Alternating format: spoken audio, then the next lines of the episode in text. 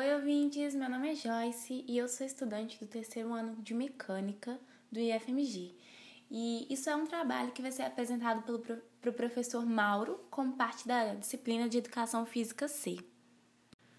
E nesse podcast a gente, eu pretendo discutir a questão da profissionalização no futebol e a formação das escolas básicas, relacionando com o artigo apresentado em aula, jornada escolar versus tempo de treinamento. Bom, para começar, eu acredito que seja importante situar a respeito de onde nasce essa discussão. Como eu estou usando o artigo como base, vou seguir na mesma linha de raciocínio que ele.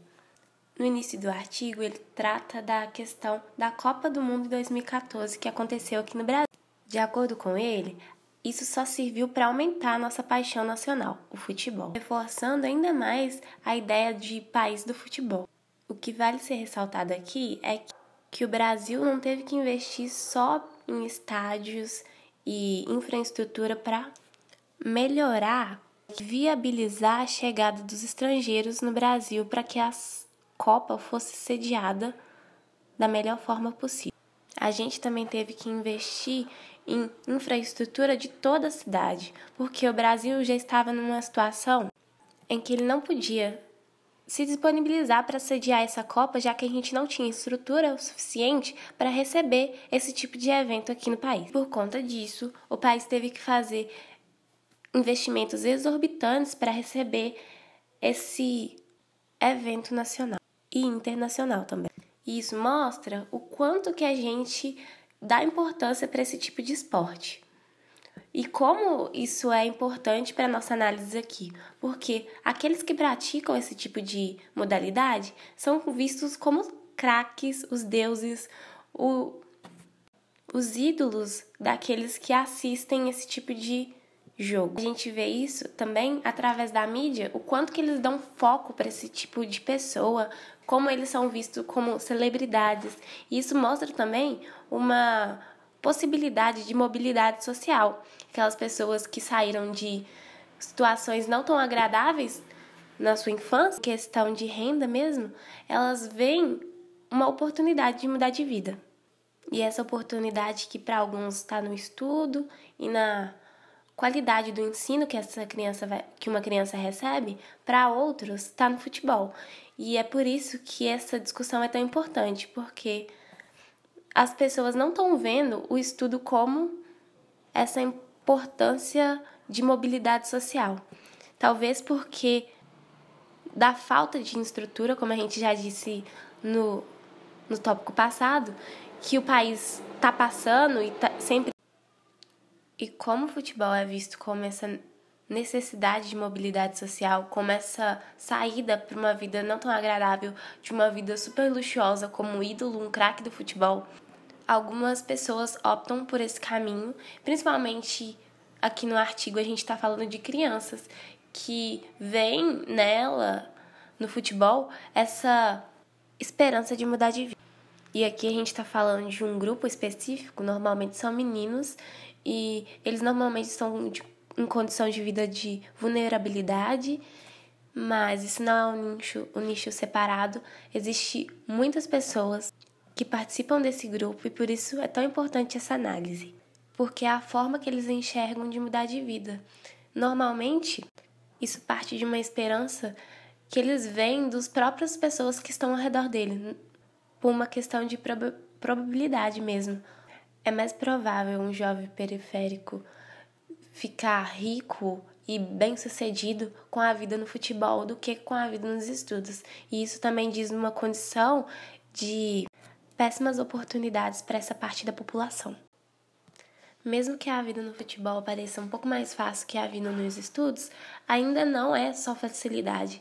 A gente tem que entender o tanto de dificuldade que esses jovens têm que passar para chegarem a níveis de serem reconhecidos como jogadores. E aí, mais uma vez, a gente vai falar sobre a esperança que esses jovens constroem, geralmente pautada no esforço de quanto mais eu faço, melhor fico e que não é uma verdade absoluta porque envolvem muitas outras questões como aptidão física ou tempo de treinamento possível E isso vai variar de pessoa para pessoa. Além de que existe um outro fator muito importante que é a lei da oferta e da demanda. Como muitos jovens veem no futebol uma condição futura melhor, uma esperança, muitos deles optam por esse caminho que dificulta ainda mais, porque quanto mais gente se disponibilizando e tentando alcançar esse nível de excelência, mais difícil vai ser de alguns chegarem a isso, por ter muita gente tentando a mesma coisa. Aqui no artigo, ele explica com detalhes como funciona isso da peneira para selecionar essas pessoas, que eu não vou entrar em detalhe, mas vale a pena para quem tiver mais interesse para saber sobre. Como já foi dito, esses jogadores precisam se destacar no meio de tanta gente boa e tanta gente disponível para esse tipo de esporte. É um esforço exorbitante e nem sempre ele tem o reconhecimento devido. Porque, como já dito num outro podcast que a gente fez, existe a mercadorização do esporte e eles estão sujeitos a isso, já que eles estão trabalhando com essa área. Infelizmente, é muito cruel para os profissionais que geralmente são tratados como máquinas que não veem a humanidade por trás de tantas pessoas que estão se esforçando como tais. Além disso, principalmente no futebol, eles estão sujeitos a uma alta taxa de desemprego e isso é resultado daquela lei que a gente já tinha falado antes, da oferta e da demanda. Por conta dessa alta taxa de desemprego, alguns são obrigados a manter uma dupla jornada de trabalho, com um trabalho fixo e jogar às vezes o futebol para manter essa paixão e essa vontade. Porque só o futebol não dá conta de manter as rendas, já que não é sempre que ele vai estar tá dentro de um clube sendo 100% apoiado. Alguns clubes contratam jogadores por fora para participar de alguns campeonatos específicos. Aqui no artigo eu vi que eles funcionam como freelas, sabe? É como se eles trabalhassem só quando fosse necessário. E isso gira por volta de quatro meses. Além dessa questão, também tem os salários. De acordo com essa fonte aqui, o artigo, em 2009, 84% dos atletas profissionais recebiam mil reais.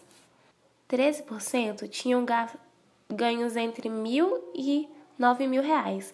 E só 3% tinham um ganho de mais de 3 mil, de 3 mil reais a mais. Ou seja, é uma diferença enorme de um jogador para o outro. O que nos faz pensar e como aqueles jovens veem esses jogadores. Normalmente eles estão vendo só o topo dessa pirâmide, as pessoas que ganham de 9 mil ou mais. Mas isso não é a realidade na maioria dos casos e o quanto eles estão suscetíveis a ganhar menos que isso, porque 84% é a maior parte deles. E pensando na oferta e da demanda, é mais provável que eles ganhem cerca de mil reais se forem selecionados. Retomando nosso foco de análise, os jovens não têm só a vida no futebol, eles ainda têm que dar conta de muitas outras coisas. E a vida acadêmica é um desses pilares, além de amigos, família, relacionamentos em gerais. Mas como a gente já viu, o futebol ele exige muito tempo, muito tempo de treinamento e de dedicação. E como a vida acadêmica fica nisso tudo? Bom, com base no que a gente está vendo aqui, a jornada escolar semanal dos alunos do Rio de Janeiro, com uma faixa de 15 e 17 anos, é de 23 horas e 30 minutos. Isso para um aluno normal que não faz não atleta, o que ainda assim é considerado pouco.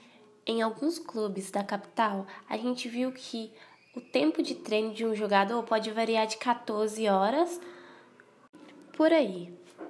Enquanto a jornada escolar desse aluno vai variar de 21 horas, 20, por aí, nessa média. Claro que existem algumas exceções, mas de modo geral é isso. Então, esse aluno vai ter que manter uma dupla carreira, uma dupla jornada de trabalho. Enquanto ele dá conta da escola, ele também tem que dar conta dos treinos do futebol. Outro fator que vai dificultar ainda mais é porque não existe uma comunicação entre o clube e a escola. Ele vai ter que dar conta disso sozinho. Além de que o alto tempo no esporte pode atrapalhar a qualidade desse estudo. Por muitas das vezes uma pessoa chegar do treino super cansado, não é ele não vai tomar iniciativa sozinho de pegar o livro e começar a estudar a matéria que ele perdeu. Além de que esse esforço na maioria das vezes não é necessário, pensando na realidade das escolas públicas e brasileiras, principalmente as públicas, né, que mostram em sua essência a desigualdade social no país. Desigualdade extra que mostra que as camadas mais pobres têm um grande número de jovens que nem trabalha e nem estuda. E o futebol surge com a proposta de profissionalização de outra maneira, que não seja pelo estudo, já que é tão difícil para alguns. E já que o estudo não é tão vantajoso, por que investir nesse tipo de coisa? E isso é mostrado no artigo, falando que normalmente os alunos perdem dias de aulas para passar por testes e peneiras e até mesmo treinamentos, já que o estudo não está dando tanto retorno, eles preferem procurar retorno em outro lugar. E muitas das vezes essas aulas perdidas nem são, nem são cobradas. Alguns jovens até optam por estudar à noite para ter mais tempo para treinar durante o dia, já que, na maioria das vezes, não existe padronização dos horários. De modo geral, eles sempre acontecem ou à tarde ou pela manhã, então estudar à noite pode facilitar que mantenham as suas rotinas de treinamento.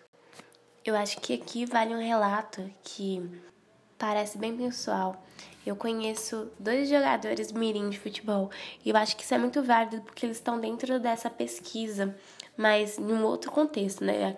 Aqui a gente está falando em maior parte do Rio de Janeiro, que é onde foi realizada essa pesquisa, mas eles são de bem pertinho e assim que eu li o artigo eu pensei neles. Eles são amigos da minha irmã mais nova e eu também conheço eles pessoalmente. Eles têm nessa faixa, os dois têm 15 anos na verdade, e é um menino e uma menina, que é interessante também porque na maior parte das vezes a gente está falando aqui sobre meninos no futebol e é sempre isso. Eu acredito até que essa pesquisa não tenha se dado aqui, mas que ela foi realizada na maior parte pelos meninos, entrevista com meninos. E um deles é o William, ele tem 15 anos e ele joga no Cruzeiro. Ele joga muito bem, sempre jogou bem, eu conheço ele desde novinho. E ele sempre sonhou em ser um jogador profissional. E aí, através do esforço, mas não só disso, ele também tem um dom, entre aspas, né? Porque isso não existe, mas ele se dedica muito e ele tem aptidão para esse tipo de esporte. E como ele estuda na sala da minha irmã, eu sei que ele perde muitas aulas por, por jogar no Cruzeiro. Tem vezes que ele tem que viajar para longe para participar de alguns campeonatos e ele fica muito desfalcado por conta disso, mas os professores já conhecem da realidade dele, a família dele toda já conversou com a escola, que também é uma escola pública, e por isso eu acredito que ele não sai tão desfalcado na maioria das vezes, porque ele é um ótimo aluno e ele tem essa facilidade de pegar rápido, mas ele não precisa ficar estudando em casa, também porque o ritmo da escola é muito mais lento do que outras escolas particulares. E também tem a Esther, que é uma menina também de 15 anos. Ela joga no América e ela também ela perde menos aulas porque a família dela é mais focada né, no estudo dela, o que não é o caso do William, mas ele ela ainda perde algumas aulas para participar disso, ela tem que se dedicar sempre a isso. Ela já perdeu alguns eventos da escola por conta disso e é muito difícil, sabe?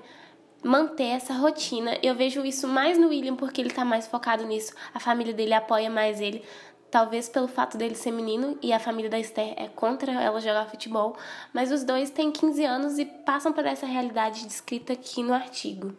E os dois também estudam escola particular, na verdade eles são da mesma ó, escola pública, eles são da mesma sala e a gente vê que apesar da rotina escolar deles não serem tão pesadas, eles não precisam se dedicar tanto a elas também.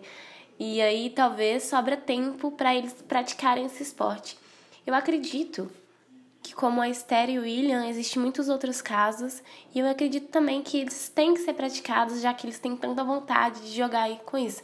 Mas eu acho que tem que ter uma responsabilidade, principalmente da família, o que é o caso que acontece com a Esther, da família se importar com a rotina dela estudantil a ponto de se preocupar em sempre justificar e não deixar que ela falte sempre, porque o foco por mais que seja o futebol, muitas das vezes, não pode esquecer a importância do estudo na vida dessas crianças, desses adolescentes, desses jovens em geral. Todo mundo. Eu acho que é uma importante que os pais reconheçam esse esse mercado que eles estão se inserindo, por mais que sejam da própria vontade, reconhecer das dificuldades que existem e nunca deixar de lado o estudo para que caso não dê certo, e tomara que não aconteça, eles possam ter um, um ensino básico para que possam começar em outra área e se profissionalizar ainda mais, nem que seja em entes ou até mesmo dentro do esporte, o que é super válido, mas que eles não esqueçam a necessidade de continuar estudando. Então é isso, eu agradeço todo mundo que escutou aqui, até aqui. Esse podcast é inteiramente roteirizado, é, gravado e editado por Joyce Rosa Gomes, uma aluna do terceiro ano de mecânicas. E eu espero que todos tenham aproveitado essa discussão tão rica que esse artigo pode trazer e também agradecer ao professor Mauro pelas suas excelentes aulas e os seus excelentes ensinamentos até aqui, já que esse é um dos últimos trabalhos feitos por nós no terceiro ano e também um dos últimos trabalhos Aqui também vale um adendo. Esse trabalho era para ser feito com a Vitória e com a Vanessa, mas elas já estão muito ocupadas com outros trabalhos de escola. Mas eu achei válida a discussão, eu achei que a necessidade de fazer o trabalho também, só que sozinha dessa vez. Queria pedir desculpa porque eu não consegui achar um grupo de última hora, então fiz ele sozinha. Mas eu queria também agradecer porque a discussão foi ótima. Eu adorei ler o artigo e pensar um pouco sobre. É isso, muito obrigada.